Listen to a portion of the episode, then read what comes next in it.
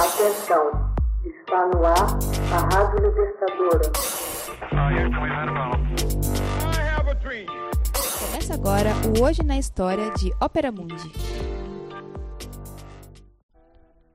20 de abril de 1993.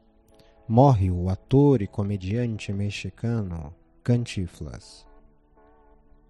Mário Fortino Afonso Moreno Reyes, ator e comediante mexicano, mundialmente conhecido como Cantiflas, morre de câncer de pulmão na cidade do México, em 20 de abril de 1993, aos 81 anos de idade. Dezenas de milhares de pessoas se reuniram num dia chuvoso para o seu funeral, que durou três dias. Era enorme a popularidade do personagem Cantiflas, saído dos bairros pobres e que se associou com boa parte da identidade nacional mexicana, sobretudo das classes populares, o que permitiu a Mário Moreno viver uma longa e bem-sucedida carreira cinematográfica. De origem humilde, se juntou a uma trupe de cômicos ambulantes e percorreu todo o México no final dos anos de 1920, passou a atuar nas periferias da cidade do México, criando o tipo que o faria famoso. Em 1930, já era o cômico mais famoso do país. Em 1934, conheceu a atriz Valentina Subarev, com quem teve seu único filho, Mário Arturo. Em 1936, com a ampla bagagem acumulada no circo, representando papéis em pequenas montagens teatrais, estreou no filme Não Te Enganes, Coração, ao qual se seguiriam Na Minha Terra é Assim e Aquila, O Sol.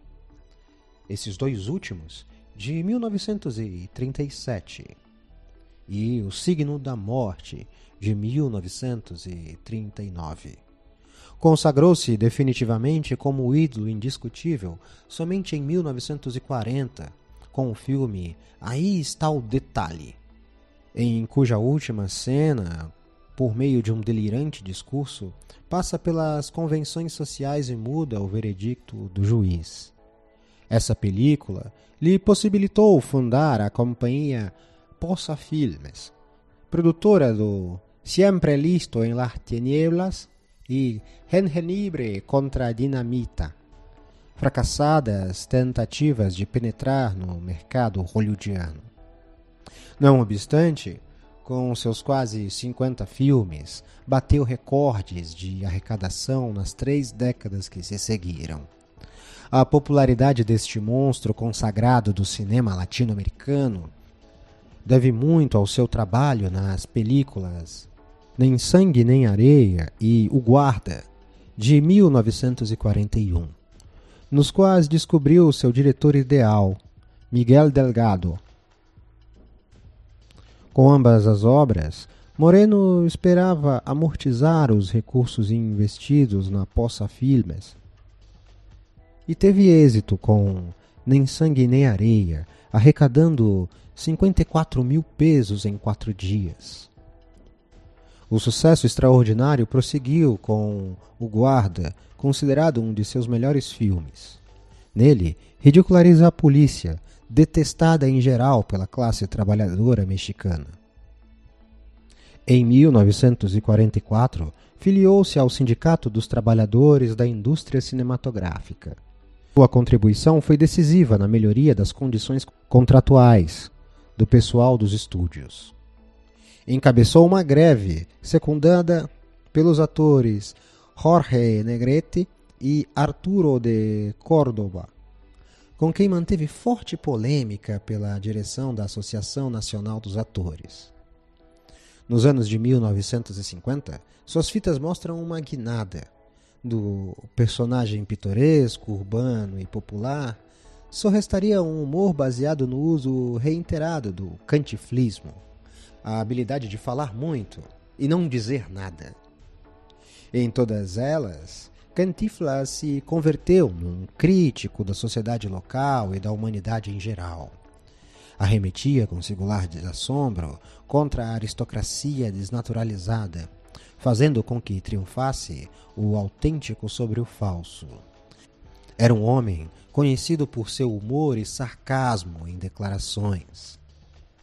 Excepcionalmente, participou da superprodução estadunidense A Volta ao Mundo em 80 Dias, de 1957.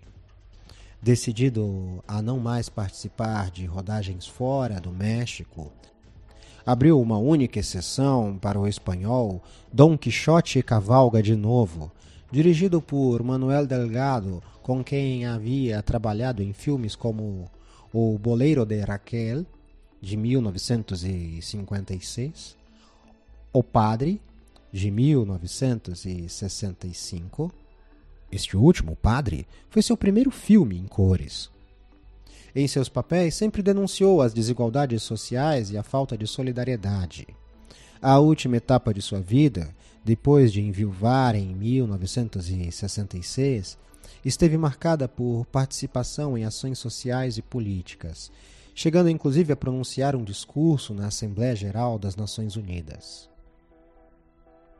Cantiflas será sempre lembrado por fazer triunfar um tipo maroto de bom coração que apresenta certo paralelismo com o personagem Carlitos de Charles Chaplin. Cantiflas herdou de Carlitos o coração e a alma.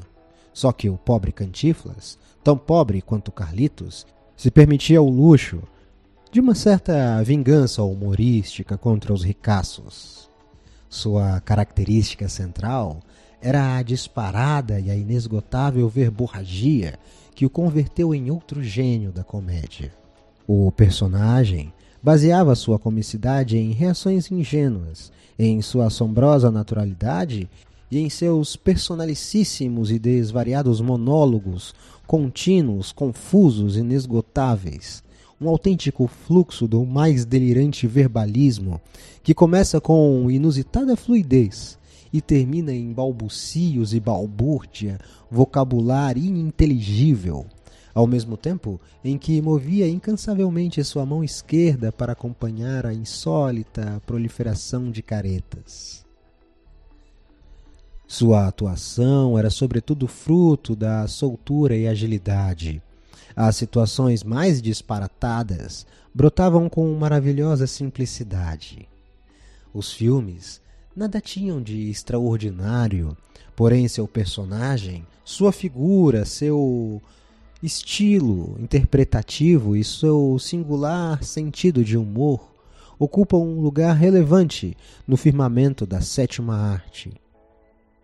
As calças enormes a ponto de cair, dois chumaços ralos à guisa dos bigodes, lenço no pescoço, aspecto desleixado, se converteram no padrão hispânico de uma classe de humor marcada pelo absurdo e que lhe permitiu alcançar enorme popularidade nos países de língua espanhola. Se bem que punha trava, simultaneamente, a possibilidade de atravessar fronteiras idiomáticas, visto que Cantiflas devia boa parte de seu êxito à libérrima utilização do idioma, uma característica que fazia muito difícil a penetração de seu humor em ambientes distintos aos de língua espanhola. Hoje na história, texto original Max Altman, narração e adaptação José Igor, edição Laila Manuelle. Você já fez uma assinatura solidária de Opera Mundi? Fortaleça a imprensa independente. Acesse www.operamundi.com.br/apoio. São muitas opções. Você também pode fazer um Pix usando a chave apoie.operamundi.com.br. Obrigada!